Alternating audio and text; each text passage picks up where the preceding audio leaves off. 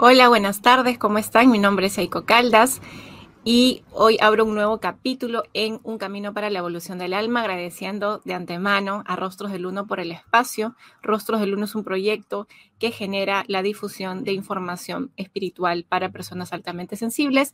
Invito también a que vayan a la página web de Rostros del Uno, donde podrán encontrar muchas comunidades para que ustedes puedan compartir sus experiencias y seguir con el proceso del aprendizaje y la evolución. Y bueno, ya me conocen que antes de empezar, ¿sí? Siempre me gusta invitar a nuestro querido abuelo Fuego, que representa la claridad y representa también la iluminación y la transmutación. Así que vamos a invitar a nuestro querido abuelo Fuego aquí. Aquí ya lo tenemos presente, ¿sí?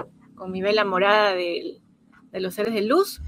Y como ustedes saben, eh, me gusta proteger el espacio porque este es un espacio que se abre de conexión con, con información muy importante, no solo para quienes la reciben, sino para quienes la de alguna manera la difunden, ¿sí? Entonces, lo que voy a hacer ahora es invitarlos a cerrar los ojos, inhalar y exhalar por nariz, lento y profundo. Vamos a hacer un anclaje. Esto se lo sugiero que hagan todo el tiempo para poder eh, en las mañanas anclarse a la tierra, pedir protección, en las noches antes de dormir, cuando vayan a lugares donde hay muchísima gente, también es bueno hacer anclaje para poder conectarnos con la raíz, con la protección de nuestra madre tierra, de nuestro Padre Sol y de nuestro Padre Universal, ¿sí?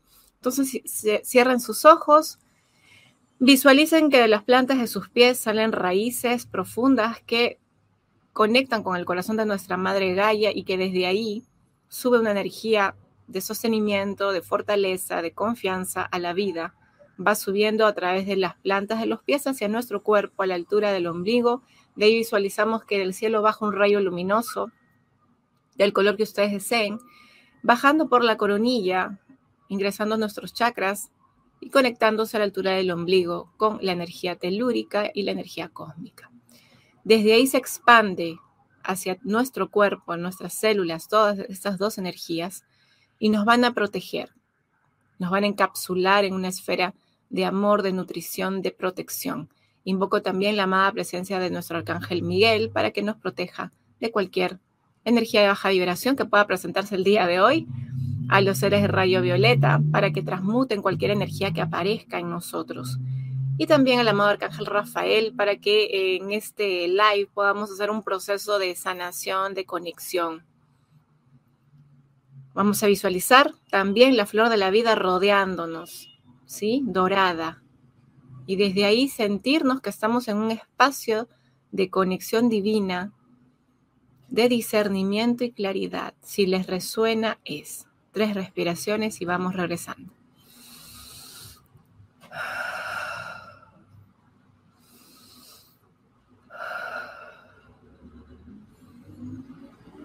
Muy bien, bienvenidos entonces. Me pueden dejar los comentarios ahí. ¿Qué les pareció? ¿Llegaron a ver las otras dos, los otros dos capítulos? Coméntenme ahí. Hay personas que me han escrito, que me han escrito, me han mandado por, por mi WhatsApp, no solo que me han pedido el libro, sino también preguntas interesantes. Y antes de pasar, hoy día vamos a ver Velo del Olvido y Vidas Pasadas. Así que vamos a ver si nos da un tiempo durante el live que dura más o menos 45 minutos a una hora para hacer un ejercicio chiquitito de regresión, a ver cómo estamos. Pero vamos a ir viendo también qué es lo que más le resuena, ¿sí? Hola, Elizabeth, ¿cómo estás? Entonces, eh, les voy a comentar, la semana pasada vimos lo que era el alma y también el plan álmico, ¿sí? De ahí quedaron muchas preguntas sueltas. Algunas personas me escribieron porque me dijeron, Eiko, si tú dices que, digamos, la fuente divina, la energía, la conciencia divina, el gran espíritu, como le quieran llamar, el todo, este, digamos, creó la luz y la oscuridad, como para qué, por qué se da, esto es un juego, de qué se trata, no me gusta, me siento incómoda. Entonces, digamos que ah, yo voy a explicarlo súper simple, ¿sí? A mí no me gusta estar como mucho en el tema filosófico, me gusta explicarlo simple y desde aquí vamos a tomar conciencia de qué se trata el propósito, ¿sí? Si bien es cierto, yo les dije que el propósito de la existencia, de cualquier existencia, de cualquier ser, es la expansión de la conciencia, eh, esta expansión no tiene dualidad, es una expansión neutral, ¿sí? No hay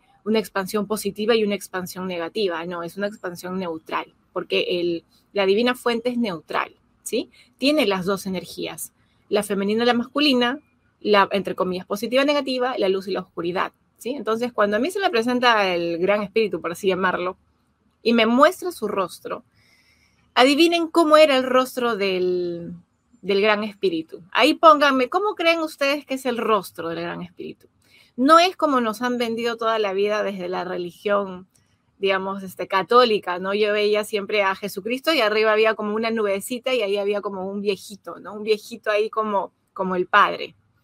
Bueno, no es así, no es así. O, de, alguna manera en otras ocasiones eh, a mí se me ha presentado como un fuego, ¿sí?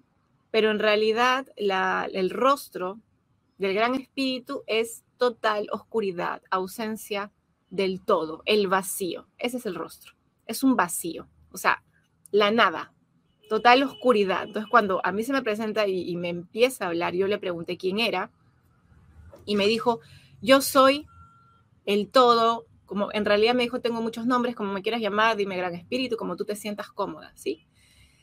Y entonces yo, como todos ustedes, pues estar con, con el gran espíritu, le haces las preguntas, ¿no? Como para qué existimos, porque existe la maldad, las básicas, ¿no? Entonces él me dijo, no existe la maldad, no existe la bondad, existe la experiencia, ¿sí? ¿Qué tal? ¿Cómo estás, América? ¿Cómo están? Aquí les voy a ir mostrando por ahí sus, sus, saluditos, ¿sí? Sus saluditos. Y bueno, entonces yo le pregunté y le dije, ¿por qué eh, tenía que existir la oscuridad? ¿Por qué tendría que haber maldad, no? Y bueno, él fue muy paciente, fue muy amoroso al explicarme. Es como la explicación me la dio así, ¿no? Claro que a mí me tomó mucho tiempo procesarlo. Es más, yo entré en muchas crisis existenciales justamente por recibir esa información y se las pongo a ustedes porque, porque bueno, me dieron la información para compartirla, no para que me la quedara para mí, ¿sí? Entonces, cuando él me muestra de que lo primero que creó fue la luz, es porque justamente la luz no existía, ¿sí? La luz como tal.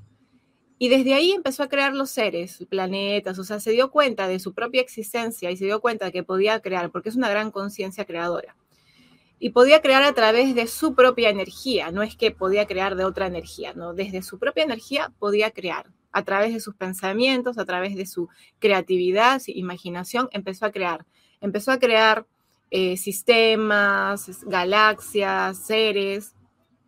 Y él me decía, al inicio todo era hermoso, todo era bonito, todo era, pero era estático, no había movimiento, o sea, la perfección ya no tiene a dónde más llegar. Cuando algo es perfecto, ya no tiene, ya no se expande, simplemente se queda tal cual porque es perfecto, no necesita nada, ¿sí? Y entonces me di cuenta que todo lo que había creado era perfecto, pero no, no había movimiento. Y empecé a pensar si yo creo lo contrario y hago que esto se relacione, ¿cómo, cómo, cómo digamos, qué, qué experiencias podrían ocurrir? Y ahí es donde supuestamente, ¿no? O sea, le decimos la maldad, ¿no? La oscuridad, por así llamarle. Crea los, los opuestos que se complementan, ¿sí? Crea los seres oscuros, crea planetas donde, donde hay otro tipo de, energía, crea eh, otras civilizaciones, otros planetas, otros sistemas, otras galaxias, y empieza a juntarlos. Es como un juego, ¿no? Porque al final, si todos venimos del mismo lugar, eh, no hay bueno ni malo, ¿no? Entonces, él empieza a crearlo y de alguna manera deja que interactúen. Y él se dio cuenta que interactuando la luz con la oscuridad, cuando digamos que la luz aceptaba la oscuridad, la oscuridad se transformaba en luz. Cuando los seres oscuros aceptaban su luz también, porque también tienen luz, aceptaban su luz, también se transformaban. Cuando los seres de luz aceptaban su oscuridad, podían transformarse, ¿sí? Entonces al final empezó a crear seres con la dualidad, la luz y la oscuridad viendo la oscuridad como la expansión de la luz, ¿sí? O sea, la oscuridad no es nada más que espacios de aprendizaje para que eh, los seres sigan expandiéndose dentro de su propia, dentro de su propia conciencia, ¿sí? Por eso es que cuando nosotros hablamos de luz y oscuridad, no hablamos de bueno o malo, no hablamos de, de cosas, este, eh, como diabólicas y satánicas, no, hablamos de nuestra mente, de nuestros espacios de aprendizaje, de nuestros traumas, de las vivencias que nos tocó, más que nos tocó que elegimos vivir, ¿sí? Entonces, eh, el gran, el gran espíritu es luz y oscuridad al mismo tiempo, es neutral. Desde ahí, claro, a, muchos de nosotros nos puede mover. La persona que me escribió es, pero Eiko, esto es un juego, no sé qué. Claro, yo entré en crisis existencial el año pasado como varias, varios meses, ¿sí? Porque tampoco entendía, me sentía burlada, me sentía triste, me sentía molesta, porque era como tantas vidas sufrí, se me mostraron muchas. En esta vida tantas cosas pasé y es como solo para aprender, ¿no? A veces no, nos puede costar un poco, ¿no? A veces nos puede costar esto de entender todo eso para aprender, pero es tan doloroso. Claro, en este plano es así. Pero recordemos que estar ahorita en la Tierra, la Tierra es uno de los planetas, de, digamos así, de donde se experimenta la, máxima densidad en tema emocional, en tema mental, en tema físico, ¿sí? Con, los tres cuerpos principales, por así llamarlo, ¿no? El cuerpo mental, el cuerpo espiritual y el, cuerpo físico. Entonces, desde ahí, no todos los que estamos aquí, o sea, mejor dicho, para venir aquí, los seres se preparan, se preparan. O sea, la mayoría de personas encarnadas aquí son seres, son fractales de seres, de maestros ascendidos son fractales de seres de, dimensiones altas, de sexta, séptima, octava, novena dimensión, que se han preparado eones de años, por no decir miles o millones de años, porque no existe el tiempo, que han tenido miles de vidas, probablemente en diferentes lugares, en diferentes planetas, en diferentes dimensiones, en diferentes realidades, para venir acá a poder sostener este aprendizaje. ¿sí? Porque este aprendizaje es bien profundo, es un aprendizaje que, que, además no solo afecta a nuestro cuerpo mental, nuestro cuerpo físico, nuestro cuerpo emocional, es nuestro cuerpo energético, los cuatro cuerpos que se contaminan aquí. Y además de que este planeta también en algún momento fue programado para que no despertáramos, ¿sí? Y eso tiene que ver con el lado oscuro, que también tiene un propósito. Si el lado oscuro es como, es como un juego donde, donde pues tienen que, de alguna manera, ¿no? Tienen que, confrontarse para, para, que se expanda, ¿sí? No sé si ustedes han dado cuenta, pero a veces cuando pasan cosas eh, dolorosas en la familia, a veces el amor se expande. No sé si se han dado cuenta. Por ejemplo, muere un familiar muy cercano y a veces la familia se une más y empiezan a valorarse más y a reconocerse más justamente esta oscuridad, esto doloroso que podríamos llamarle, este sufrimiento, puede generar eh, vínculos más profundos y más fuertes si uno trasciende el dolor, si uno entiende el para qué y el propósito del dolor. También la contraparte es de que la gente se, se disperse, se aleje, ¿no? Entonces, muchas catástrofes en la historia han hecho que la humanidad tome conciencia, se vuelva más sensible, más empática, que muchas personas dejen de mirar al lado y miren a, sus, a su prójimo desde el amor, desde la compasión. Entonces, digamos que esta oscuridad tiene un propósito. Y bueno, más adelante, se lo voy a apuntar, más adelante en otro live vamos a hablar de los maestros de luz y maestros de oscuridad. ¿Sí? Porque eh, agarrando un poquito el tema de las vidas pasadas, todos nosotros, probablemente la mayoría, hemos encarnado en seres de oscuridad y seres de luz en muchos momentos. ¿Sí? Entonces, también aquí es aceptar que en muchas vidas hemos hecho cosas que han perjudicado a los demás, que han dañado a los demás directamente. Eso es parte de la aceptación. Por eso es que mucha gente piensa que es lindo recordar, ay, sí, es lindo, Eiko. Y aquí voy a entrar a lo del tema del velo del olvido, porque es tan importante, ¿sí? Porque a veces la gente dice, es que si yo recordar, es que tú no vas a recordar solo las vidas hermosas que has tenido, no vas a recordar el maravilloso ser que eres, no. O sea, viene el paquete completo, viene todo lo que tú has aprendido, la luz y la oscuridad, y a veces no estamos preparados, ni siquiera queremos ver nuestra oscuridad en el presente, imagínate estar preparados para ver la oscuridad de otras vidas, ¿sí? Eh, puede ser muy abrumante, ¿sí? Muy bien, entonces, bueno, ahí me van comentando cómo se sienten, de dónde escriben también, me gustaría leerlos, ¿sí? Entonces, el velo del olvido para qué es, para qué sirve, por qué encarnamos aquí y no recordamos. El velo del olvido es un pacto que hacemos al momento de bajar a este plano. No todos los seres tienen el velo del olvido, no todos, ¿sí? Pero la gran mayoría sí, porque la gran mayoría viene a hacer un proceso evolutivo, un aprendizaje de expansión. Entonces necesita tener el velo del olvido. Y aquí les hago así como como una pregunta, ¿no? Ustedes, por ejemplo, ¿recuerdan todas las cosas que les pasó en la infancia? ¿Recuerdan todos los dolores, los sufrimientos, los traumas o algunos traumas, algunos dolores, algunos resentimientos? ¿Recuerdan? Y si recuerdan eso, ¿eso afecta la relación que tienen con la persona con la que tuvieron esa situación? Por ejemplo, papá, mamá, algún hermano, algún tío, algún pariente, alguien que los maltrató. ¿Sienten ustedes que hay todavía como un resentimiento, una reacción? Coméntenme ahí si es, que, si es que es así. En mi caso sí fue así. Yo he estado limpiando por muchos años en temas terapéuticos todas las relaciones y los vínculos y los traumas que he tenido, ¿sí? Ah, y acá dice, no recuerdo nada de mi infancia. Ya, eso también, eso, eso eh, cuando hablemos de un poco del tema del ego vamos a entender. Eh, cuando no recordamos son porque hay bloqueos. El ego cuando aparece en la infancia aparece como un rescatista. Entonces cuando tenemos situaciones muy traumáticas, eh, lo que hace el ego es agarrar el recuerdo y lo encapsula y, nos bloquea. El tema del bloqueo no solamente tiene que ver, como digo, con, situaciones tristes o traumáticas, sino que te bloquea como por etapas, ¿no? O sea, si algo te pasó en los ocho años o, o en los seis años o en los cinco años, el ego te va a bloquear o sea, desde los cinco para atrás y por ahí uno que otro recuerdo, ¿no? O desde los ocho para, para atrás. Entonces va a ser mucho más difícil. Con trabajo terapéutico eh, y observando que hay, eso paulatinamente se va desbloqueando, ¿sí? Una vez me dijeron en clases de metafísica que el hombre, o sea, la humanidad eligió aprender a evolucionar a través del sufrimiento. Claro, más que a través del sufrimiento, a través del dolor, porque, ah, y aquí hago la distinción, dolor y sufrimiento son dos cosas diferentes, ¿sí? El dolor es debido a una situación o a un hecho. Por ejemplo, muere un familiar es un hecho, es algo tangible, ¿sí? es algo que tú puedes observar, algo que ya pasó, algo que ocurrió. El hecho me ocasiona un dolor en el corazón por el apego, etcétera, por lo que haya ocurrido. Y eso luego me genera un aprendizaje. Eso es dolor, ¿sí? Porque también se transfiere hasta el tema físico. El sufrimiento es que después de yo vivir el dolor, mentalmente me empiece a cuestionar, me empiece a criticar, me empiece a juzgar, me empiece a culpar por el hecho. Si yo hubiera estado más con esa persona, si le hubiera dicho que lo quiero, si hubiera cuidado más, si hubiera, hubiera, hubiera, hubiera, hubiera, y todas las cosas, ¿no?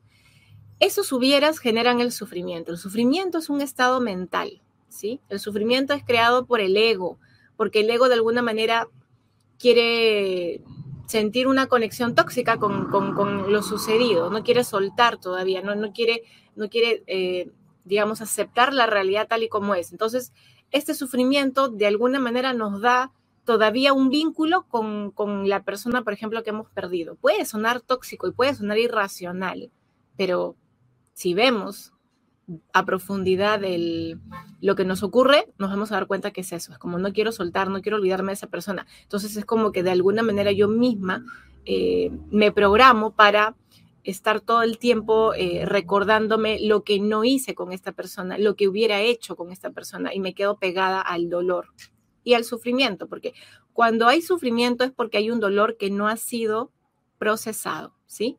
Entonces, si ustedes tienen muchos sufrimientos, es qué dolor está detrás del sufrimiento, ¿sí? Entonces, claro, no se logra recordar toda la infancia, algunas cosas intensas emocionales sí las hacen sentir, a veces mal, las cosas lindas también. Claro, entonces, justamente, recuerden, miren, si ustedes aquí nomás hace unos 30 años, 40 años, donde eran niños, poquitos años, recuerdan y eso les genera tristeza, dolor, sufrimiento, le genera resentimientos, le genera angustia. Imagínense recordar miles de vidas, cientos de vidas. Basta que sea una vida pasada nomás. Que recuerden ustedes la vida pasada, la, última que tuvieron. No lo van a, o sea, una vez que estamos en este plano, nos volvemos seres emocionales con densidad. Sí, cuando estamos en planos superiores podemos observar todas las vidas desde un plano más neutral, ¿me entiendes? Como como digamos, como una película. Ah, en este día aprendí esto, ah, en esta vida, ¿me entiendes? Como una película, como un juego. En esta vida yo hice de, no sé, de mujer, en esta de hombre, en esta de homosexual, en esta de asesino, ¿sí? No tenemos apego a la vida. La vemos como simplemente, así como cuando vemos un actor que hace una película y luego hace otra película, algo así. Sin embargo, cuando bajamos aquí, nos conectamos con todo el tema emocional. Entonces imagínate que tú eres un bebé que estás naciendo con una conciencia de un adulto y que no entiendes por qué tienes un cuerpo tan pequeño, o, o sí entiendes, pero sabes que tu cuerpo te limita, que no puedes hablar, que no puedes expresarte, que no sé, que tu madre es, otra, es otro ser, que tu padre es otro ser, que extrañas al padre de la vida anterior o a la madre o a la vida anterior, que en la vida anterior de repente tú ya eh, eras una persona pues que habías terminado tus estudios o que estabas trabajando, que eras dueño de empresas y luego te ves nuevamente iniciando con el recuerdo de la vida pasada. O sea, eso es muy duro. Y que luego vas creciendo y te mandan al colegio a aprender algo que, ya tú sabes. Y luego tienes que seguir todo el proceso nuevamente. Es como repetir lo que yo ya aprendí, repetirlo nuevamente, hacerlo nuevamente. ¿Sí? Entonces, en ese, en, ese, en ese momento, ese ser con esta densidad, con estas emociones, ¿qué va a tener? Rabia, frustración, impotencia. Va a querer irse. Va a sentirse aburrido. Porque no entiende por qué tiene que pasar nuevamente por todo. Porque así es aquí. O sea, no es como que ya te implantan en un cuerpo de adulto. No, tienes que hacer todo el proceso de la concepción, ¿no? Entonces, el velo del olvido nos va a ayudar a nosotros desapegarnos de alguna manera, por así decirlo, de todas las vidas, de todos los recuerdos de vidas pasadas, para conectarnos con el presente, para conectarnos con lo que estamos viviendo aquí y ahora, con la familia que elegimos, con las situaciones que elegimos, con las personas con las que hicimos los pactos álmicos de aprendizaje. Si recordamos todo, para qué vinimos y todo eso, ¿dónde está el, el asombro? se vuelve algo simplemente como robótico, algo mecanizado, algo de primero esto, segundo esto. No hay el sorprenderme de la vida, no hay el aprendizaje de conectarme con la materia, porque para eso hemos venido también, para conectarnos con la materia, que es otra forma, es otra forma en la que también se expresa la divinidad a través de la materia, de los árboles, de las plantas, de la comida, de las personas, los vínculos, entonces, si, mi mente está solamente obsesionada por lo que yo he venido a hacer desde el plan álmico, probablemente mm, me obsesione y pierda conexión con las personas que me rodean, que es lo que muchas veces pasa con las personas que están ahorita en el tema espiritual, que creen que porque se dieron cuenta que son un fractal del arcángel no sé cuántito y de no sé qué, ya se creen como ángeles en la tierra y ya no quieren ni, hablar con la gente que entre comillas tienen eh, otro nivel de conciencia. O sea, es absurdo, eso es un ego espiritual. Hemos venido aquí a vivir la materia. Si, si recordáramos todo, probablemente, y sintiendo la densidad de las emociones, probablemente queramos terminar rápido la misión y regresarnos, ¿sí? Entonces, y aquí les pregunto, ¿Saben por qué se llama la noche oscura del alma muchas veces al despertar de la conciencia? ¿Saben por qué se llama? ¿Han vivido esta noche oscura del alma ustedes? Pónganme ahí en los comentarios para seguir ahí. Hola Carlos, hola Mauricio. ¿Qué tal? Claro, recuerdo muchas cosas, mucho dolor con mami. Claro, imagínense nosotros traer de todas las vidas que hemos vivido el sufrimiento y el dolor, entonces ¿para qué estamos aquí? Entonces tiene un propósito. El velo del olvido nos ayuda como pacto álmico a estar presentes. Y en la medida de que nuestra alma lo haya pactado, ese velo va a ir como soltando, va a ir como, como desvaneciéndose poco a poco y nos va a dar la información que nosotros estemos preparados de a recibir. Porque, a ver, dime, si tú tienes un millón de traumas aquí todavía y tengas depresión, ansiedad, ¿tú crees que encima te van a dar más? O sea, es como, ok, ocúpate primero de lo que tienes ahorita y luego ya este, te vamos a dar vidas pasadas, te vamos a dar tus fractales. Por ahí que te pueden dar tus fractales antes de las vidas pasadas, pero las vidas pasadas son duras. Y yo les voy a contar aquí algunas que, que, me han mostrado y que no son color de rosa. O sea, hay gente que me dice, ay, Eiko, yo me vi así tal cual. O sea, a mí las vidas que me han mostrado han sido vidas muy, muy fuertes, ¿no? Así es. Quiere decir que las situaciones por aún solucionar en esta vida son pendientes de otras, pero que es tan fuerte que no se logró antes y hoy toca verlo, sanarlo. Claro, recuerden que cuando nosotros venimos con el velo del olvido, no recordamos cuáles son las lecciones, cuál es la misión y probablemente de acuerdo al, nivel de conciencia que tengamos, vamos a observar la vida como buena, mala. Recuerden que hay una programación de dualidad muy fuerte aquí todavía. Entonces siempre vamos a catalogar algo como bueno, malo, mejor, peor, bonito, feo, positivo, negativo y todo lo demás. Eso lo único que va a hacer es que todo el tiempo estemos etiquetando y juzgando la experiencia. Y cuando nosotros juzgamos la experiencia, no nos abrimos a recibir el aprendizaje, ¿sí? Recuerden que también en esta matrix, en esta, en esta programación que recibimos, no se alienta a la experimentación, sino se alienta al objetivo, al logro en sí, a la meta, ¿no? Al objetivo. O sea, aquí no, no hacemos algo para aprender el proceso, sino hacemos normalmente algo para lograr una meta o un objetivo. Y la vida no funciona así, la vida funciona desde la experiencia. Voy experimentando y pase lo que pase, voy a aprender algo ya sea que este aprendizaje me trajo sufrimiento y digo, ok, ya no lo voy a hacer porque me trae sufrimiento o le trae sufrimiento a los demás, o salió ah, fascinante, me encanta, lo voy a replicar y lo voy a compartir con el resto, ¿sí? Pero normalmente estamos direccionados a aprender cosas, entre comillas, útiles, que al fin y al cabo no solo nos sirve para seguir eh, sosteniendo una matrix, una apariencia, una personalidad, Em, el ego aquí en la tierra, ¿no? Para, entre comillas, encajar sin darnos cuenta que ya somos parte de algo. No necesitamos encajar porque ya somos parte. Todo es parte, o sea, todo es parte de la misma conciencia. Entonces no necesito encajar porque ya pertenezco, pero nos hacen creer todo el tiempo que somos inadecuados, o sea, la sociedad, los maestros, eh, desde programaciones muy antiguas. Entonces, eh, muchos que hemos encarnado en esta época, que hemos venido con velo del olvido para entender y que probablemente tengamos cientos de vidas aquí, porque hemos venido justamente para aprender cómo es vivir en esta densidad y observar qué cosas funcionan, qué cosas no funcionan y que de repente para muchos de nosotros esta sea nuestra última vida aquí, porque el aprendizaje ya se logró y porque ya estamos en etapa de transición, es justamente compartir toda esta información, ¿no? De qué es la vida es un constante aprender.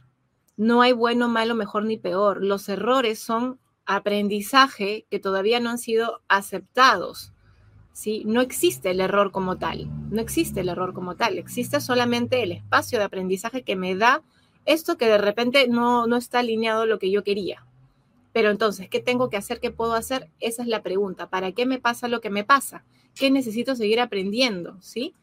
Digamos, y bueno, desde el velo del olvido, como les comento, el velo nos ayuda a conectarnos con la vida, generar apegos nutritivos, nutritivos y también apegos tóxicos, porque es parte del aprendizaje. El apego nutritivo podría ser la relación con tus padres, si es que es una relación de, conexión, de amor, eh, el apego desde la confianza. Si no todos los apegos son tóxicos, aquí también recalco. Somos seres emocionales también. Recuerden que desde nuestro cerebro límbico se manejan todo el tema de las emociones. El cerebro límbico lo tenemos todos los mamíferos, sobre todo los mamíferos, bueno, nosotros que somos entre comillas los mamíferos como más eh, evolucionados, ¿no? Entonces, eh, somos seres emocionales aquí. Eh, intentar mm, anular las emociones es una utopía, porque somos seres emocionales. Lo que podemos hacer es aprender a manejar la mente para que las emociones no nos manejen a nosotros. Recuerden, nosotros somos los que manejamos nuestra mente. ¿Sí? No la mente quien nos maneja, pero como no nos han enseñado, justo ayer hablaba con, en una entrevista, ¿no? Que me decían, Eiko, pero ¿cómo manejar el ego? ¿Cómo eh, ayudarnos? Bueno, no nos enseñan a nosotros a manejar la mente, a entenderla. La mente es lo que nos conecta, o sea, la mente, cuando la aprendemos a manejar, se vuelve conciencia, por así llamarlo, cambia de nombre. Y esa conciencia nos conecta con la conciencia divina. Pero mientras tengamos esta mente inferior, donde estén todavía nuestros patrones tóxicos, donde esté todas las creencias limitantes, las heridas de la infancia y muchísimas otras cosas más, obviamente nos va a desconectar de nuestra divinidad, de nuestro ser divino, ¿sí? Y desde ahí, eh, el velo lo que nos puede ayudar, como, como les comentaba desde, desde el inicio, es a generar todo lo que necesitamos para que cuando ya nos hagamos cargos de nosotros mismos, el velo va cayendo.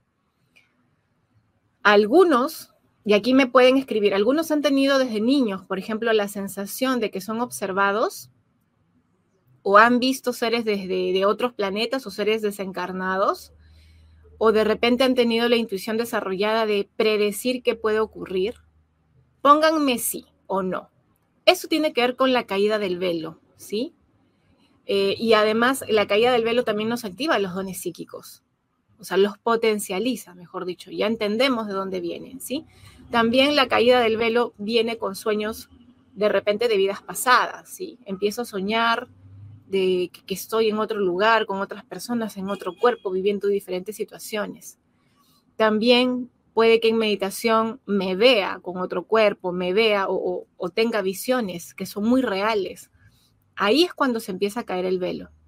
Pero cuando se empieza a caer el velo y aparece la noche oscura del alma, lo que le llamamos la noche oscura del alma, es cuando nos damos cuenta de que, y aquí ustedes pues me comentan si les ha pasado, es como que te das cuenta de que todos son proyecciones, es como todo es una realidad virtual muy bien creada, es como al final todo, o sea, es un, lo que estamos viviendo es un momento, es algo muy como, ¿cómo le podrían, como, como fugaz, como una estrella fugaz, ¿no? Y, desde ahí, claro, te puede generar un vacío, ¿no? Esta sensación de, no, este, yo me quiero pegar a alguien, no, no quiero que esa persona se muera, no, no quiero que eso pase, no, ¿no me entienden? O sea, entra la ansiedad y la desesperación porque todo lo que construimos en la vida, nuestra imagen, nuestro ser, eh, nuestra personalidad, todo lo que a lo que le hemos dedicado tiempo y energía, en realidad, al final, simplemente se queda como una, un aprendizaje del alma. O sea, no, más allá del sentido de la, expansión de la conciencia, no tiene. Y si vamos a observar también la historia que nos han contado, eh, nos empezamos a dar cuenta que todo es irreal. Entonces imagínate darte cuenta que todo es irreal, darte cuenta que es como si estuvieras, como si te dieras cuenta de tu existencia y que todo lo demás es un espejismo y que has vivido en este espejismo mucho tiempo, muchos años, muchas vidas. Y claro, ahí viene la noche oscura del alma, que por eso digo, uno lo escucha, pero hasta que uno lo pase, no entiendes qué tan profundo puede ser. Y hay muchas noches oscuras del alma, ¿sí? Cada vez puede ser más profundo, cada vez puede ser más pesado, cada vez puede ser más, más como impactante.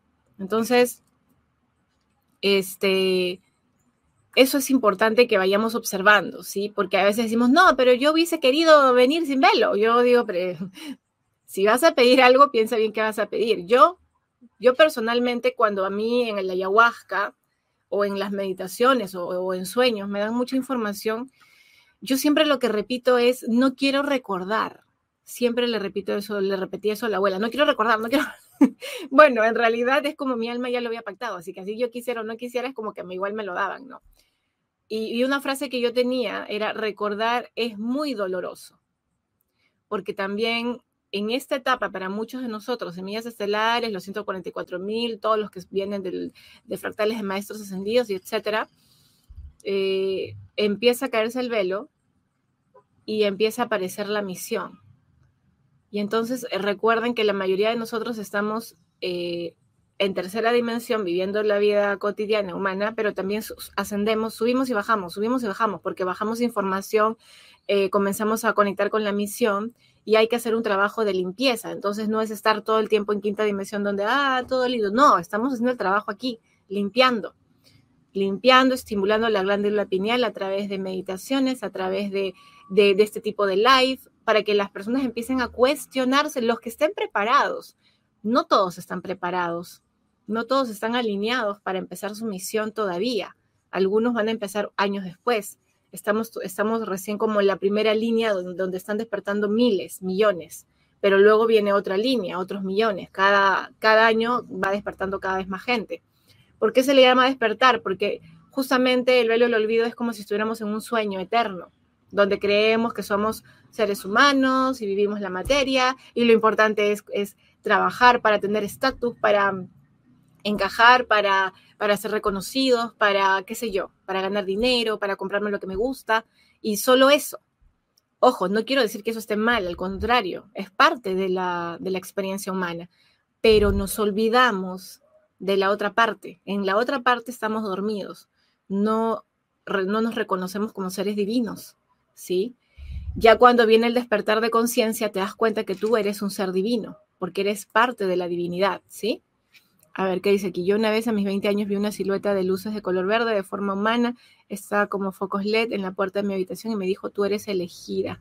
Y me asusté, horrible. Luego lo dibujé. Súper, ya ven. Entonces ya estaban teniendo conexión con estos seres, ¿sí? De capaz que son tu familia galáctica y de repente están apareciendo y como te vieron tan asustada, eh, dijeron, bueno, vamos a darle unos 20 añitos más para que vaya como integrando todo esto, ¿sí? Entonces nos van dando tiempo también. De niña, cuando algo que me era muy fuerte, como la presión de mamá o de otras situaciones, era como que mirar arriba como la altura del, del vuelo de un ave y me sentía salvo. Así es.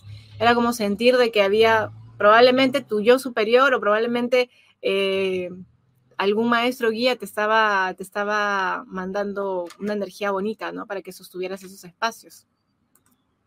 A ver, la ayahuasca tengo entendido que no se aconseja por la parte de toxicidad del organismo cerebral. No, en realidad hay muchos estudios, no solo con la ayahuasca, con los hongos, eh, con el peyote y muchas, y, muchas plantas medicinales o plantas maestras.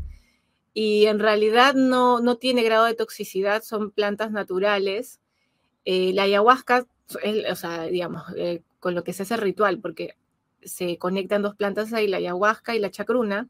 Eh, la ayahuasca lo que hace es, de alguna manera, te inhibe la sensación, porque la chacruna es la que tiene el DMT, que el DMT es, que, es digamos, el, la molécula que estimula la, la, este, la glándula pineal. ¿sí? Entonces, la, la ayahuasca como tal, la enredadera, la planta, lo que hace es eh, inhibir que la chacruna se, se, digiera tan rápido para que pueda conectar con, el DMT y la, planta, la, glándula pineal y, pueda extenderse en todo el cuerpo. Entonces, este, quien hace el trabajo en sí no es la ayahuasca, sino es la chacruna, pero juntas eh, hacen que el, digamos, todas las, eh, las células puedan absorber el DMT. Porque si solo tomas chacruna, lo digieres tan rápido que no vas a tener ningún tipo de, conexión, digamos, ¿no? Pero la ayahuasca, esas dos plantas juntas, sí tienen ese impacto. Entonces, no, hay, un montón. Yo les sugiero, en Netflix hay varios documentales de la ayahuasca que pueden servirles y pueden ayudarlos a entender, ¿no? O sea, se usa también como medicina, eh, la ayahuasca y la chacruna, ¿no? Como medicina para algunos pacientes con problemas mentales. No solo se usa aquí en el Perú, se usa en toda la Amazonía y también ahorita se está, se está usando mucho en Estados Unidos, en Europa también. Hay muchos estudios y bueno, están ahorita en Estados Unidos haciendo estudios con LSD, con DMT, con este éxtasis y otras y otras este, moléculas químicas que vienen de plantas maestras para justamente hacer el proceso de sanación mental, porque estas plantas te ubican en el momento donde empieza el trauma para que tú liberes esa energía. Entonces son maravillosas. O sea, lo que tú te demorarías de repente seis meses en terapia, en ayahuasca, con la conciencia y la preparación adecuada y también la conexión y el estado de conciencia adecuado, puedes verlo en, en una sesión. No todos, pero los que están listos sí. Y eso también depende del grado de conciencia que tengas. O sea, hay gente que se va a ayahuasca y se duerme. Hay gente que, que, ve cosas, hay gente que tiene visiones. En mi caso yo tenía las visiones muy, muy nítidas, ¿no? Como muy reales. Bueno, entonces, ahí me van poniendo si tienen alguna pregunta. También veía en los pies de mi cama una radiante luz blanca que me cuidaba y observaba. Al decirlo a mis padres me decían que no les dijera. Claro, son seres espirituales que ven, o sea, es como el velo se va cayendo. ¿Por qué? Porque a la mayoría que se les ha presentado este tipo de situaciones probablemente sea su última vida aquí y han venido a hacer un trabajo profundo. Entonces es como que ellos van apareciendo para que luego cuando te llegue la información no, no te sea tan, tan raro. Es como, oye, yo también recuerdo que esto me pasó. En mi caso, por ejemplo, yo sentía mucho los espíritus, o sea, los espíritus me molestaban. Ya era como costumbre de que de cuando en cuando me molestaran, tenía sueños premonitorios, cosas así, ¿no? Eh, pero había una parte mía que intentaba entenderlo, la mente, no la mente racional. No, pero eso tiene que tener explicación. Entonces, de repente, yo misma estoy inventando todo esto. O sea, yo jugaba mucho eso porque había crecido en un ambiente muy católico y desde el catolicismo todo esto es pecado. Desde muchas religiones todo esto es pecado. Porque también, pues, este, las religiones tienen un programa, ¿no? De, de manipulación total, igual que muchas, muchos organismos, ¿no? Entonces, es como los que han venido a encarnar aquí en esta época y tienen misión, la mayoría son semillas estelares, tienen también la misión de observar lo que ya no está funcionando y empezar a cambiarlo. Si no hacer un cambio general como, ah, tengo que llegar a ser presidente o diputado, senador o lo que fuese, o congresista, sino como desde cómo hago el cambio desde mí, cómo yo empiezo a reprogramarme, a soltar todo esto que no me sirve. Y ahí viene la transformación de la oscuridad, de la oscuridad a la luz. Y luego eso lo voy expandiendo, lo voy compartiendo, ¿sí? Y luego de repente observo en, mi barrio, en mi ciudad, y voy haciéndolo, ¿no? Por ejemplo, hay personas que han vivido mucho maltrato en la infancia con relación a los profesores y de repente su llamado es justamente a cambiar el sistema de cómo se enseña a los niños, ¿sí? Y eso hace de que hoy sean profesores más holísticos, que vean al, niño como un ser divino y que lo traten de esa manera. Pero han tenido que pasar por la experiencia de, la, de lo contrario, o sea, irse al, polo opuesto. Entonces, ¿cómo puedes ver tú qué misión tienes? ¿Qué es lo que más has tenido en la vida? ¿Qué injusticias? ¿Qué cosas sientes tú de lo que has vivido que puedes cambiar desde la luz, no desde la oscuridad, ¿no? Porque también ahorita se está replanteando mucho el tema del feminismo con relación a la energía femenina que ha sido por muchos eh, miles de años ha sido castrada, ha sido brutalmente como queriendo anularse esta energía y que, y que lo seguimos viendo, ¿no? Entonces hay por eso un grupo muy grande de de personas encarnadas con, esa, con esas vivencias para cambiarlas. Pero antes de cambiar el sistema, tienes que transmutar el dolor y la rabia que hay dentro. Por eso es que la transmutación empieza desde uno, el, iluminar la oscuridad empieza desde uno. O sea, no puedes cambiar algo si no lo ves. Y ese cambio que, eh, y eso que tú ves afuera, esa oscuridad que ves afuera está adentro también. Entonces, si primero transmutas tu oscuridad interna, luego con esos recursos, ese aprendizaje, puedes transmutar la oscuridad externa. No es al revés. No es como, no, primero quiero cambiar el sistema y luego yo cambio, porque cambiando el sistema me voy a sentir mejor. No, así no funciona. Nunca ha funcionado así y no funciona. ¿Sí? Eh, no es el cambio primero afuera, es primero adentro, porque lo que está afuera no está bajo tu control. Y además, normalmente cuando pedimos un cambio fuera, lo pedimos desde la rabia, desde la impotencia, frustración. Y ningún cambio desde la rabia, frustración o impotencia es como, es como que tú queriendo apagar el fuego con fuego, pues no, no se puede. Entonces se tiene que transmutar la energía del, digamos, de la injusticia y la rabia a la justicia y la paz. Entonces, con la creatividad que cada uno tiene, ¿cómo puedo cambiar esto que no funciona? Y me agrupo con personas alineadas al mismo objetivo y hago una masa y luego de personas que estemos conectadas y luego planteamos algo para cambiarlo. Pero no yendo pues a tirar bombas, este, a romper cosas, porque es lo mismo de lo mismo, ¿sí? Eh, ¿Cómo se descubre? ¿Quién te la dice? La misión es personal. Si estás preparada, va a llegar el mensaje. Puedes pedirlo a través de meditaciones, puedes pedirlo a través de de sueños, a tus guías, a tus maestros. Puedes observar tu infancia, puedes observar qué cosas han sido las más difíciles en tu infancia, qué situaciones has vivido, qué te llama a ser, qué te llama a actuar, a accionar, ¿no? Y de acuerdo a eso tú puedes empezar a observar, ¿no? O sea, puedes tener una misión y luego ir cambiándola. Recuerden que la misión, o mejor dicho, los propósitos, ¿no? La misión, como les comento, básicamente de la mayoría de nosotros es la evolución, el experimentar la materia y y de repente anclar la luz, y son las semillas estelares, es anclar la luz, cambiar el sistema y todo eso. Y, específicamente ya viene con diferentes propósitos, ¿no? Propósito, por ejemplo, en mi caso, mi propósito de este año es trabajar, trabajar con Madre Gaia y los cuatro elementos y eh, hacer mucho trabajo de, con la tierra y el expandirme, por eso también este, se me han presentado todas estas oportunidades de poder este, estar en este canal, en otros canales que me han invitado, he estado trabajando mucho, mucho el tema del miedo al, aparecer y todo eso, ¿no? Entonces, ese es un trabajo que, justamente lo que más me, se me dificulta es lo que mi alma eligió para, para trabajarlo como misión, ¿no? Eh, y eso tú lo vas viendo, o sea, va apareciendo eh, chispazos de, por dónde ir. Sin embargo, lo que yo aconsejo es que hagan trabajo profundo, de autoconocimiento, si tú empiezas a hacer trabajo de autoconocimiento, empezar a reconocerte, a conocerte, a ver qué te molesta, qué te fastidia, te va a ser más fácil encontrar tu misión, ¿sí? Muy bien, entonces, bueno, lo del velo del olvido, eh, quisiera saber si quedó claro el propósito del velo del olvido este velo va a ir eh, desvaneciéndose en la medida de que nuestra conciencia vaya eh, como evolucionando y además también en la medida que nuestra mente se vaya limpiando, ¿sí? Van a ir apareciendo, va a aparecer información en sueños, va a aparecer información de repente, eh, meditaciones y nuestra intuición se va a activar, ¿sí?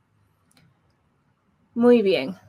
A ver, eh, en los registros akáshicos nos pueden dar una visión hacia dónde es nuestra misión de vida. Sí, en los registros akáshicos normalmente se te da cuando ya estás listo para recibirla, ¿no? Pero la misión puede ser muy amplia. Por ejemplo, en mi caso, cuando he leído, a veces me dicen el amor incondicional. Entonces es, algo bien amplio el amor incondicional. A otras personas les, les aparece eso de la autovaloración, ¿sí? Es como tú has venido a amarte y a valorarte, ¿no? la aceptación rotunda de quién eres. A otras personas de repente este, la sanación, ¿sí? Pero antes de dártelo te dicen los pasos, ¿no? Oye, no, sabes que aquí hay que limpiar aquí, hay que hacer aquí. O sea, de alguna manera tu alma te va a dar información de cómo estás, de qué necesitas y de qué... Eh, el cómo no te lo da porque para eso has venido a la tierra, pero de cuando en cuando el alma te va a ir dando pistas, ¿sí? Te va a ir dando pistas de qué puedes hacer, ¿sí? Entonces, ahora, vidas pasadas. Vidas pasadas tenemos, podemos tener miles, miles de vidas pasadas. En la medida de que tu velo va cayendo, van a ir apareciendo vidas pasadas, pero están alineados a lo que tú estás viviendo hoy, ¿sí? Por ejemplo, si tú tienes mucho apego a, un familiar o a una relación que no te genera nutrición, que, es tóxica para ti, puede que si estás lista, preparada, va a aparecer en sueños o en meditación la imagen, no necesariamente de la persona con la que tienes el vínculo, pero sí una situación similar. Quizás tú viéndote con otro cuerpo, viéndote con otra, eh, en otra situación, en un país diferente, pero va a aparecer la información, ¿sí? Y esa información lo que te va a dar es como que te va a dar la raíz de por qué estás repitiendo lo mismo, de que de repente hay un aprendizaje que no se ha terminado de cerrar, ¿sí? De repente, lo que viviste en una vida pasada fue tan traumático que eso se quedó abierto. Cuando, cuando se genera un trauma en una vida pasada y no lo resolvemos, es como si se quedara algo abierto, pendiente. Lo mismo que pasa con las heridas de la infancia, ¿no? Entonces nosotros encarnamos aquí y nos damos cuenta que eso pendiente no es desde ahora, es desde una vida pasada. Eso de registros akáshicos se puede resolver, sí. Puedes hacer sanación en registros akáshicos. Puedes decir, por ejemplo, eh, mira, Ico, yo tengo un tema, un vínculo muy fuerte con una persona que he terminado diez mil veces, pero que siento que es como una necesidad de estar con esta persona, como que hay algo más allá del tema, eh, como, como, es como mentalmente lo entiendo, pero, pero ahí hay un tema. Entonces, bueno, vamos a verlo en registros, ¿no?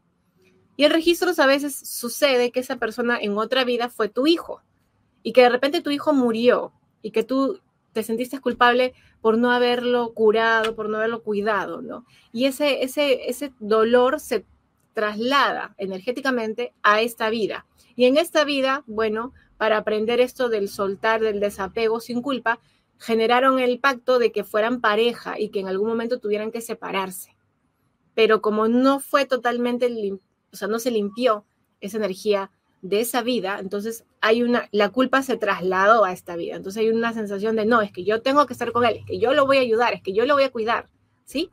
Eso suele suceder. O por ahí que tú estás bien feliz y, viene, y, siempre hay una persona que como que te agarró cólera y te ataca y te ataca y te ataca y te ataca, que a mí en mi caso me ocurrió, que yo, que yo tenía una persona que siempre de cuando en cuando me atacaba, eh, y entonces yo dije, bueno, yo no sé, y encima me atacaba anónimamente, pero era como constante todos los meses, ¿no?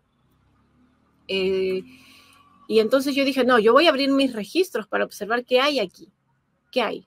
¿Por qué esta persona todo el tiempo me ataca? Si ni siquiera yo sé quién es, yo no, no la conozco, no me conoce, indaga de mí, era como que si yo, no sé, le, reflejara algo, ¿no? Y entonces abro mis registros y en otra vida eh, creo que yo, sí, en otra vida creo que yo humillé a esa persona. ¿sí? Entonces, en esta vida, esa persona me estaba devolviendo, digamos, ¿no? El, por así llamarlo, me estaba devolviendo energéticamente sin conocerme, simplemente yo le generaba eso. Entonces, bueno, yo abrí mis registros, hice el corte energético, le dije, lo tuyo es tuyo, lo mío es mío. Eh, te pido perdón si en algún momento te hice daño, no fue mi intención, pero en esta vida yo no merezco lo que tú me estás haciendo, ¿sí? Entonces es como limpio energéticamente, me protejo energéticamente, te honro y te envío luz para tu propio proceso. Y así cerré y miren que fue tan mágico que después de eso nunca más, nunca más me volvió a molestar hasta, bueno, hasta ahora no, no más, ya pasó más de un año. Entonces yo dije, bueno, qué maravilloso, ¿no? De repente eso era lo que necesitaba, hacer el cierre pero a veces hay cosas que no entendemos del tema mental, ¿no? Es como, ¿cómo? Pero ¿cómo va a funcionar? ¿Pero cómo es? Y aquí los invito a ver también, hay una serie en Netflix que se llama Mi Otra Yo, los que tienen Netflix, mírenla, es maravilloso porque también nos hace observar esto energético que venimos cargando, ¿sí? Ajá, donde nuestra misión debía conocer en estos tiempos y ese espacio de esta vida, sí. A ver, ¿Sabes? Resoné mucho con las vidas tuyas que comentaste en una entrevista, ajá, como sirena. Sí, sí, así es. Yo no sabía que había sido sirena. Yo lo vi en ayahuasca y luego abrí mis registros para verlo. Y claro, no lo recordaba porque esa vida fue traumática. O sea, he tenido varias vidas como sirena, pero me mostraron la vida donde me mataron siendo sirena, ¿sí? Entonces, no era esas sirenas tipo la sirenita, ¿no? Era una sirena más como primitiva, ¿no? Más primitiva, bastante diferente. Y, bueno, parece que a mí me gustaba cantar, ¿no? Entonces yo fui, me senté ahí al, lado del mar cantando con mi voz de sirena, pero a veces se piensa que la voz de las sirenas es hermosa, no, no necesariamente son es hermosa, es un ruido. Y parece que había, había gente ahí, había, había un poblado cerca, ¿no? Que no me percaté. Y entonces ellos se asustaron, pensaron que yo era un monstruo y me, me, tiraron una lanza, ¿no? Eran personas tipo este, de una tribu. Y esa lanza eh, me perforó los pulmones y el estómago. Y entonces en la desesperación yo vuelvo al mar, pero obviamente con los pulmones, bueno, los pulmones, porque tienen pulmones las sirenas, diferentes a los nuestros, pero tienen. Entonces con esos pulmones perforados, desangrándome, obviamente morí ahogada. Pero mientras estaba muriendo, estaba llorando y me culpaba a mí misma por haberme puesto en esa situación de peligro. o sea, era como, me culpaba y culpaba mi voz. ¿Y, para qué la abuela me mostró eso en ayahuasca? Porque justo en esa, eh, en esa sesión, la abuela me manda a mí a sanar mi chakra, mi chakra 5, el tema de expresarme a través del canto, porque yo desde chiquita me ha gustado cantar, pero más o menos a la edad de 20 algo, cuando yo cantaba, era como que se me hacía un nudo en la garganta y me daban ganas de llorar. Era algo que yo no entendía, porque yo decía, ¿por qué? O sea, no, como a los 20 algo, casi 30, me empezó a, o sea, empecé a sentir eso, que antes no lo sentía. Cualquier canción que yo cantaba se me hacía un nudo en la garganta y me daban ganas de llorar. Y lloraba y se me cortaba la voz, no podía cantar. Entonces, cuando la abuela me muestra eso y me dice, sánalo, ya, sánalo. No tienes por qué seguir como culpándote. Yo no entendía. Entonces, cuando me manda a, cantar en voz alta en, un temazcal, yo sentía un dolor en la garganta, pero ella me decía todo el tiempo, canta más fuerte, canta más fuerte, canta más fuerte. Y en la medida que yo cantaba más fuerte, sintiendo cómo entraba el aire caliente, era como si ese aire caliente y esa música medicina que estábamos tocando, era como si limpiara este canal, ¿sí? Entonces me dijo, ya es momento que recuperes tu voz, es momento que cantes, porque parte de tu proceso es eh, sanar con la música. Eh, bueno, los rituales que yo hago, yo hago música medicina, ¿sí? O sea, es como la vibración de la voz y la energía de la voz a través del canto es maravillosa para el tema de sanación. Entonces se me mostró, pero tuvo un propósito. Por eso digo que cuando nosotros estemos listos, las vidas pasadas van a aparecer en sueños o en meditaciones. Entonces, cuando te aparezca esa vida, tú puedes preguntarle a tu ser superior, a tus guías, ¿cuál es el propósito de que yo esté viendo esto? ¿Para qué me va a servir? ¿Sí? De esa manera tú puedes integrar esa vida y no solo verlo como algo pintoresco de, ah, sí, mira, yo fui esto, sino como, ah, esto me nutre de esta manera, ¿sí? Cada cosa que tú hayas hecho en tus vidas pasadas que sea importante, te la van a poner, te la van a empezar a presentar. Pero más que tú te aterrorices o juzgue algo como bueno o malo, es cómo lo integro esto a mi vida actual, qué me, qué me brinda esto, qué aprendizaje me da, qué me muestra de mí. En mi caso me mostró este miedo que tenía yo, un miedo que no era de esta vida, un miedo que era de una vida pasada, pero que yo lo cargaba energéticamente como un bloqueo.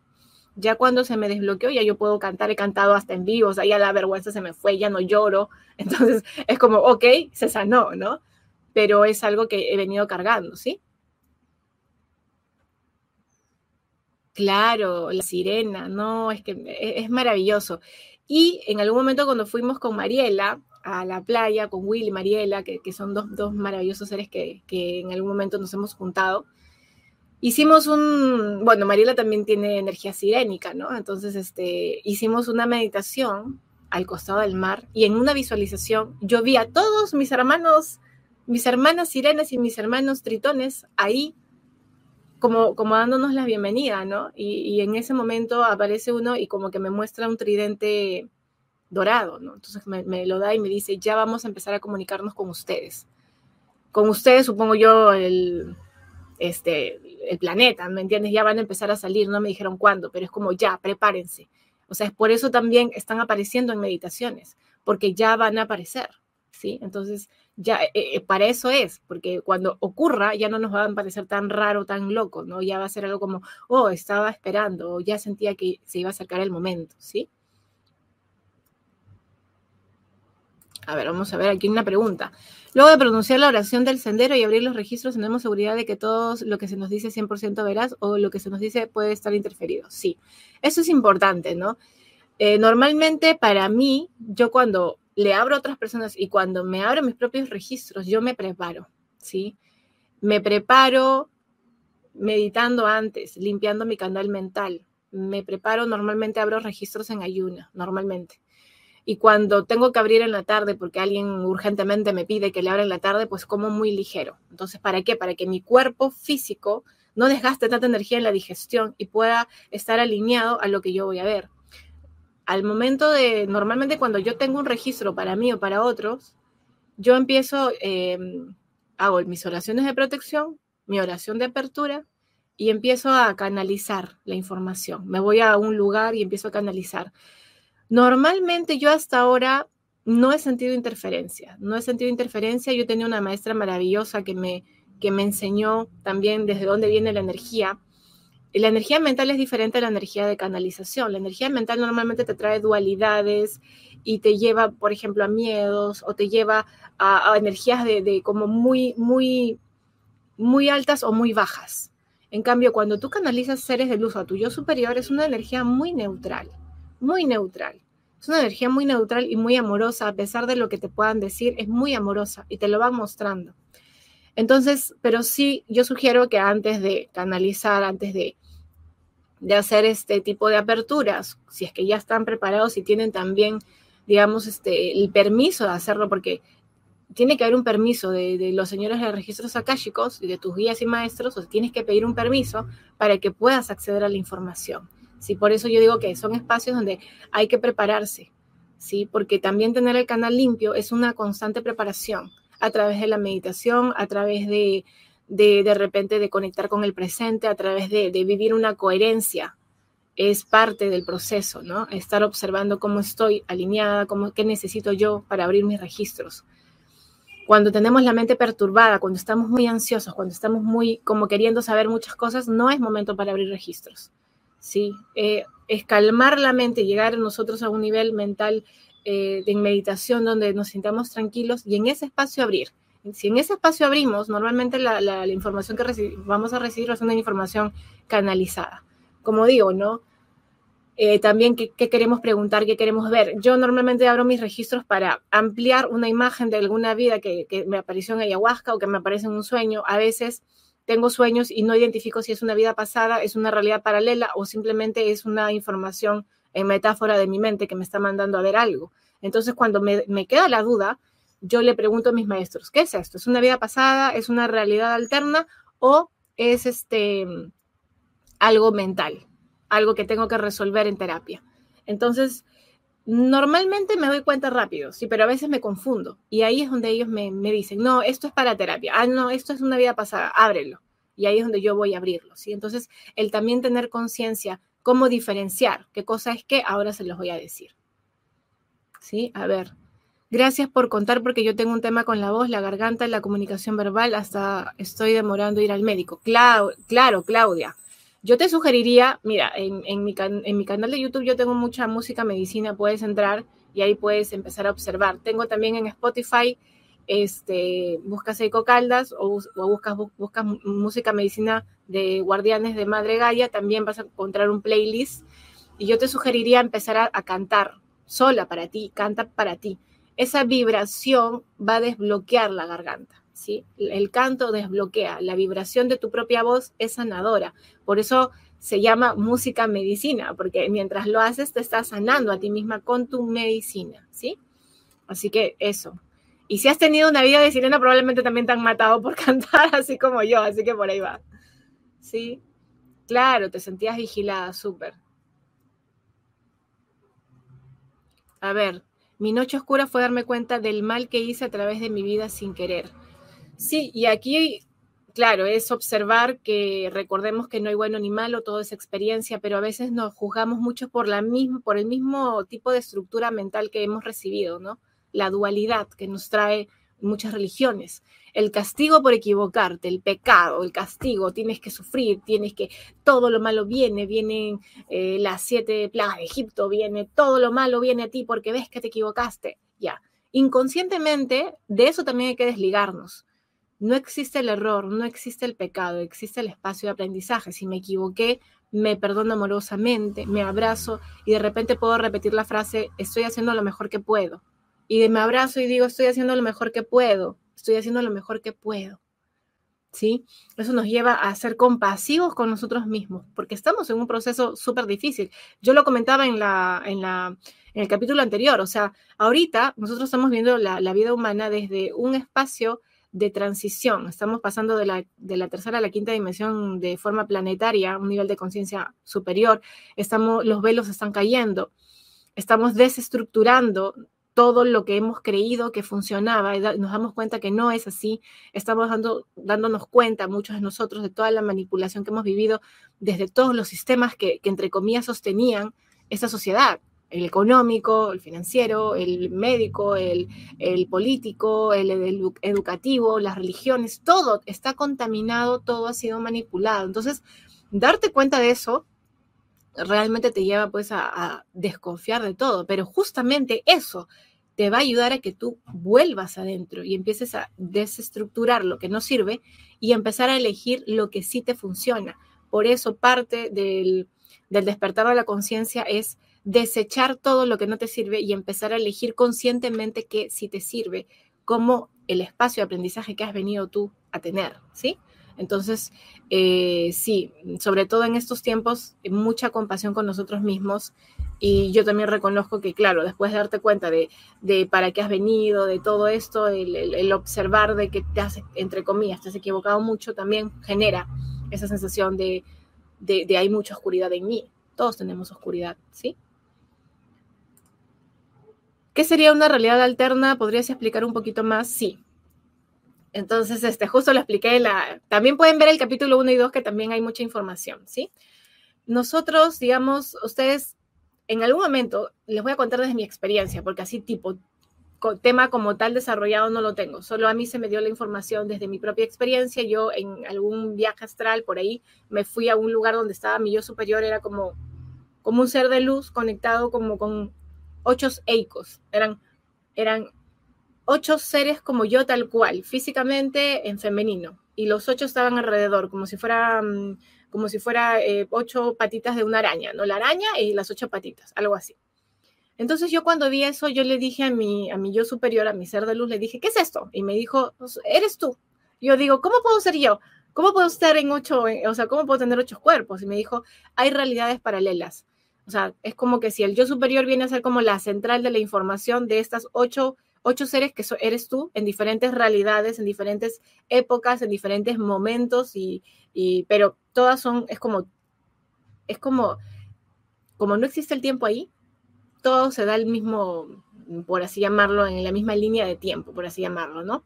Pero en diferentes realidades, con diferentes decisiones. De repente, una EICO eligió quedarse viviendo en Guaral otra Eiko eligió de repente, o, o sea, otra experiencia de Eiko eligió ser homosexual, otra experiencia de Eiko eligió vivir en la montaña, otra Eiko, ¿me entienden?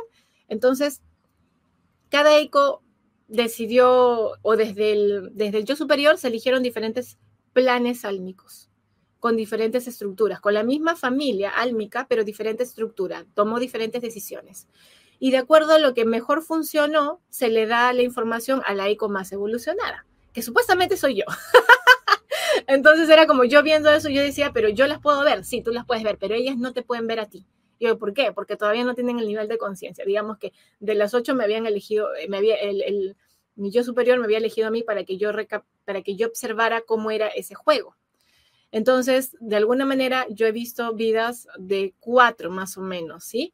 Entonces, cuando yo me veo siendo yo, pero estando en otro país, teniendo de repente otro tipo de trabajo, teniendo otro tipo de relaciones, otro tipo de conflictos, me doy cuenta que es una realidad paralela.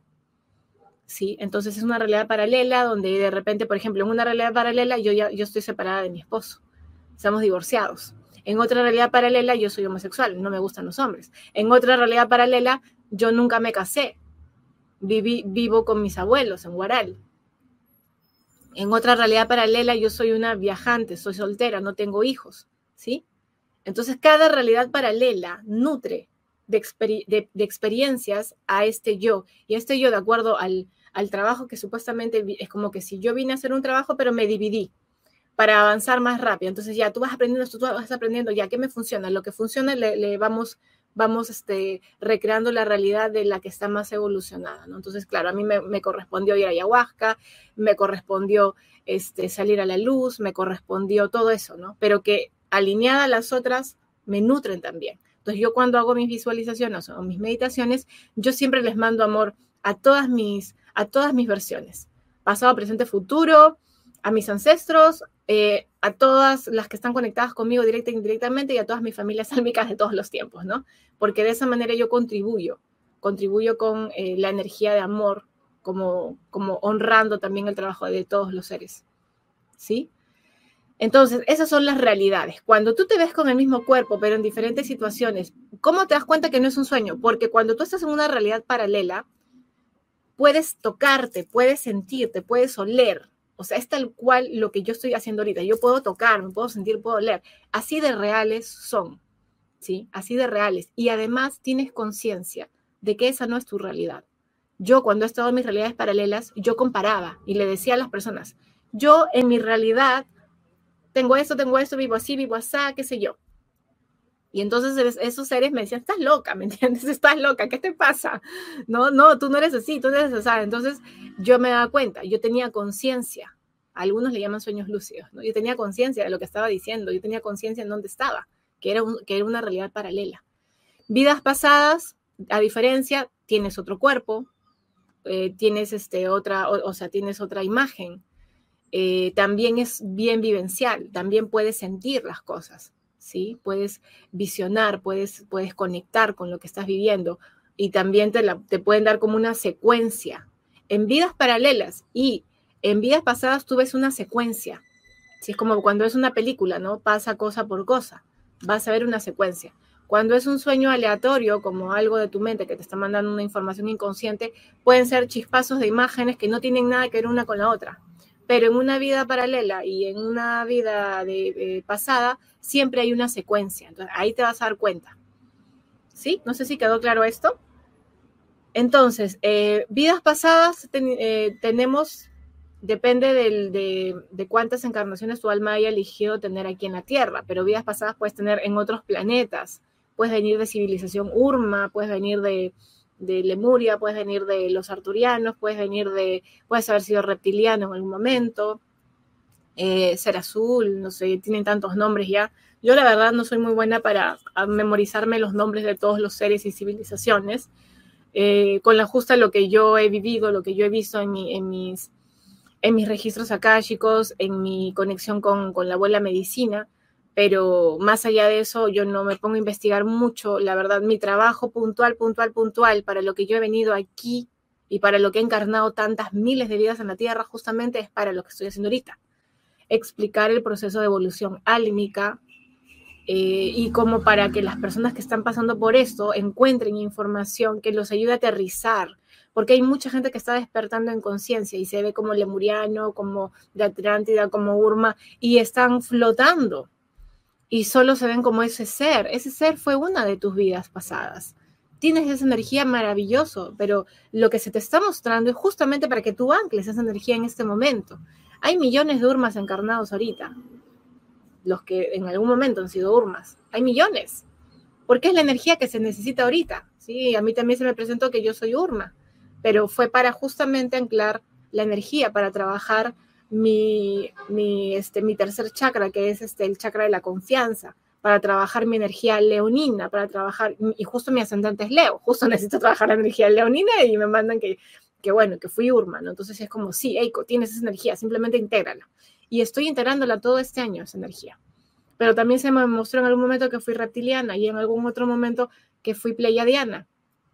No le doy tanta importancia porque cuando sea el momento me van a dar más información de esa vida para integrarla. ¿Qué de lo que me dan, ¿para qué me sirve aquí? Aquí, para vivir una vida humana, no para sentirme, eh, no sé, la reina Urma y, agarrar a todas mis urmas y querer que me, que me van a gloria. No, no es para eso. Es para cómo anclo esa energía aquí, cómo la uso para el servicio, cómo la uso para conectarla con la misión, cómo la uso. Ese es el, el, el para qué es, digamos, la pregunta que nos deberíamos hacer cuando empecemos a tener toda esta información que puede ser abrumante. Yo todos los días tengo sueños o de una vida pasada o que me están trabajando tal cosa. Ayer me estuvieron trabajando las articulaciones. Hoy día me, vi un, abuso, eh, un abuso que, que parece que no sé si lo tuve yo o lo tuvo mi madre. Eso tengo que ir a verlo en registros ahora, pero que me marcó porque claro, también desde el árbol genealógico también cargamos eso, que tenemos, que es parte de la limpieza que tenemos que hacer en este proceso. Y además tuve otras dos cosas más que ya ni recuerdo, una donde estaba hablando con un ser que estaba como momificado y me hablaba, y, luego yo hablando con las plantas, y las plantas me hablaban y me decían, si la gente se diera cuenta, o sea, flores, plantas, árboles, se diera cuenta de, de cómo nosotros tenemos sensaciones y cómo nosotros interactuamos con ustedes, nos cuidarían más, me decía esta planta, ¿no? Yo le decía, ya, te voy a filmar y, muévete así, muévete así, para que se den cuenta que, que sí tienen conciencia, ¿no? Este, fue muy, esa parte fue divertida, ¿no? La, la, otra de hablar con este ser que era como un, una, un, un, ser momificado y que me hablaba y me decía, Ico, entiérrame.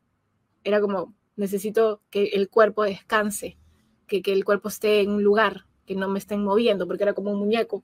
Entonces yo le decía, ya, pero dime dónde. O sea, era como, claro, eso digo, wow, qué loco, ¿no? Pero, o sea, bueno, sí hablo con seres desencarnados, no con cuerpos, pero con seres sí.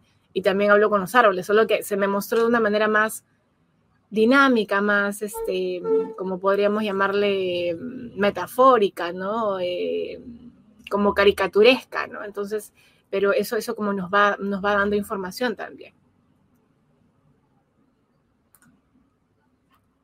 Ay, gracias, Alma. Bueno, como les digo, también eh, tengo mucha, mucho contenido en mi canal de YouTube. Pueden visitarlo. Todos los martes aquí voy a estar, voy a seguir, voy a continuar. Así que el próximo martes vamos a hablar maestros de la luz y maestros de la oscuridad.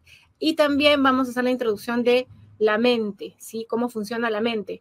Porque de nada nos va a servir querer tener información de vidas pasadas, de, no sé, de nuestros fractales si no aprendemos a dominar la mente, a manejarla. Entonces, parte de la evolución del alma, fundamental y principal, es aprender a manejar la mente, desde la mente, los pensamientos, las estructuras mentales, las creencias limitantes, desde ahí cómo observamos el soltarlas y también cómo conectamos eso con el cuerpo emocional y cómo aprender también a manejar el cuerpo emocional, ¿sí? Porque como les digo, no se trata de anular las emociones que, entre comillas, que creemos que son negativas, ¿no? Ahorita está mucho el, la New Age de, ah, de todo el tiempo positivo, todo el tiempo vibra alto, todo el tiempo. Cuando tienes noche oscura del alma, cuando estás despertando en conciencia, es normal que aparezca el miedo, la tristeza y la rabia. Es normal porque somos seres emocionales. Lo importante aquí es identificar para qué aparecen y eso vamos a verlo la otra semana. ¿Para qué aparecen esas emociones? ¿Qué nos está diciendo? Recuerden que todo lo que nos forma, que todo tiene un propósito. Cuando encontramos el propósito, podemos hacernos cargo. Pero si queremos negar estas emociones, lo único que vamos a hacer en el tiempo es que nos dé ataque de pánico, depresión, o que todo el tiempo estemos eh, juzgándonos de si estamos bien o mal, ¿sí? eh, ya el tema esto de juzgarnos va a quedar como, o sea, la idea es conectar las dos energías, neutralizar y la observación, ya no el juicio, la observación. Ya la época del juicio fue la era de Pisces. Ahora Acuario nos trae la era de la conciencia, elevarnos a la, a la neutralidad. Nada es bueno y nada es malo, todo es parte de la experiencia. Solo observamos desde la gratitud que tenemos del aprendizaje viéndolo desde ahí, ya nos vamos a quitar un montón de peso, las culpas y los resentimientos y todo eso, ¿sí? Pero es un proceso, recuerden, es un proceso que nos puede tomar años y nos puede tomar toda la vida, para eso hemos venido a integrar. Así que muchos de ustedes ahora tienen dentro de su camino evolutivo la integración de la dualidad, ¿sí? La neutralidad. Y parte, de, y parte de los que es su última vida aquí es justamente la integración. Ya vienen como a hacer la última parte de, ok, ya viví todas estas vías, van a recibir la información, las integran y luego la neutralizo la información y la comparto. Eso es a, lo que hemos venido muchos de nosotros, a compartirlo, ¿sí? Yo estoy observando. Gracias, chicos, gracias. Si hay alguna pregunta, una última pregunta por ahí. Ajá, gracias, Claudia, gracias, Belkis. Yo estoy observando y trabajando la rabia. Ira, muchas gracias. Sí. Recuerden que todo es energía. Nuestro poder desde la creación, desde nuestro creador, es la transmutación. Somos seres transmutadores, cambiamos, transformamos todo el tiempo. La rabia la puedo transformar en justicia, la tristeza la puedo, eh, la puedo transformar en amor, en, valoración. ¿sí? El miedo lo puedo transformar en amor y en confianza. No negarlo, aceptarlo y transformarlo. Ese, eso es, ese es el trabajo que hemos venido a hacer. No querer excluirlo y anularlo, no lo acepto y lo transformo, lo acepto y lo transformo. Ese es nuestro trabajo. Así que nada, les agradezco muchísimo, nos quedó cortito el tiempo. Agradezco al abuelo Fuego por estar aquí. Vamos a apagar el abuelo Fuego. Y como les digo, eh, bueno, cuestionense, pregúntense, investiguen, no se queden con lo que alguien les diga. Eh, cada quien va a encontrar su camino en su momento, cada quien tiene un nivel de conciencia pues para lo que ha venido a experimentar y todo es perfecto, sí, todo es perfecto, aunque a veces nos cueste verlo afuera, ¿sí? Sin embargo, pueden también anclarse en comunidades como eh, Rostros del Uno tienen muchas comunidades de meditación, de urmas, de este, terapeutas, de, de bueno, información egipcia y muchas más. Así que yo los invito a observar y a ir al canal de, al canal, bueno, seguir aquí, suscribirse en el canal e ir a la página web rostrosdeluno.com y ahí pueden ustedes buscar qué tipo de comunidad quieren. Pueden meterse en más de una comunidad también y pueden empezar como a interactuar con personas que estén en el mismo camino. Recuerden que el camino no se hace solo, se hace en comunidad. En la era de Acuario todo es en comunidad. Así que nada, les mando un fuerte abrazo. Ya para la próxima podemos ver si hacemos una meditación, pero a veces hay tantas preguntas y hay tanta cosa importante que a veces es como súper importante verlo. Yo de repente voy a hacer una meditación y lo voy a, no sé si colgarlo aquí o lo cuelgo aquí y en mi canal de YouTube también, para que ustedes puedan acceder. También tengo meditaciones de animal de poder, que también en algún otro momento vamos a hablar de eso como parte también de la energía que nos puede ayudar en este proceso evolutivo. Así que nada, les agradezco muchísimos, muchísimos.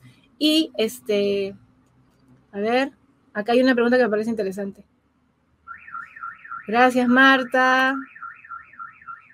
Y dice, y cuando muere una de tus ocho, no, no hay problema, porque digamos que mientras no muera la, la que tiene mayor conciencia, no hay problema, pero si falleciera la de mayor conciencia, también esa conciencia va a alguna otra, o si ninguna está preparada, bueno, ya sube la información, ¿no?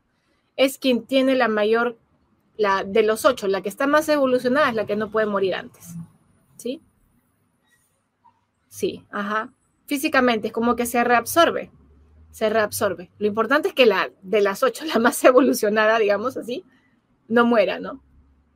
Pero si muere, bueno, ya esa información, tal cual como quedó, se, sube a la, digamos, se ancla al alma y el alma luego ve si, quiere regresar para concluir, para terminar eh, su proceso, ¿no? Su trabajo. Así es. Muy bien, gracias a todos, les mando un fuerte abrazo. Eh, hoy también voy a estar en mi canal de YouTube, Eco Caldas, vamos a hablar de numerología, tu, karma según el número, el número que tienes, ¿sí? Así que si están interesados, eh, no, 6 de la tarde en mi canal de YouTube. Pueden seguirme en Instagram también para que se enteren de todos los lives que hago. hablo mucho tema de autoconocimiento, espiritualidad y bueno, todo lo que es también la mente. Sí me he formado muchísimo en el tema mental y bueno, ahora explorando todo el tema espiritual. Les mando fuerte abrazo y, me pueden escribir. Los que no tienen el libro, escríbanme, se los mando de manera gratuita. Agradezco a Rostros del Uno por el espacio y también invito a que ustedes sigan viendo el contenido que hay aquí. Y bueno, nos vemos la próxima semana. Cuídense. Chao, chao.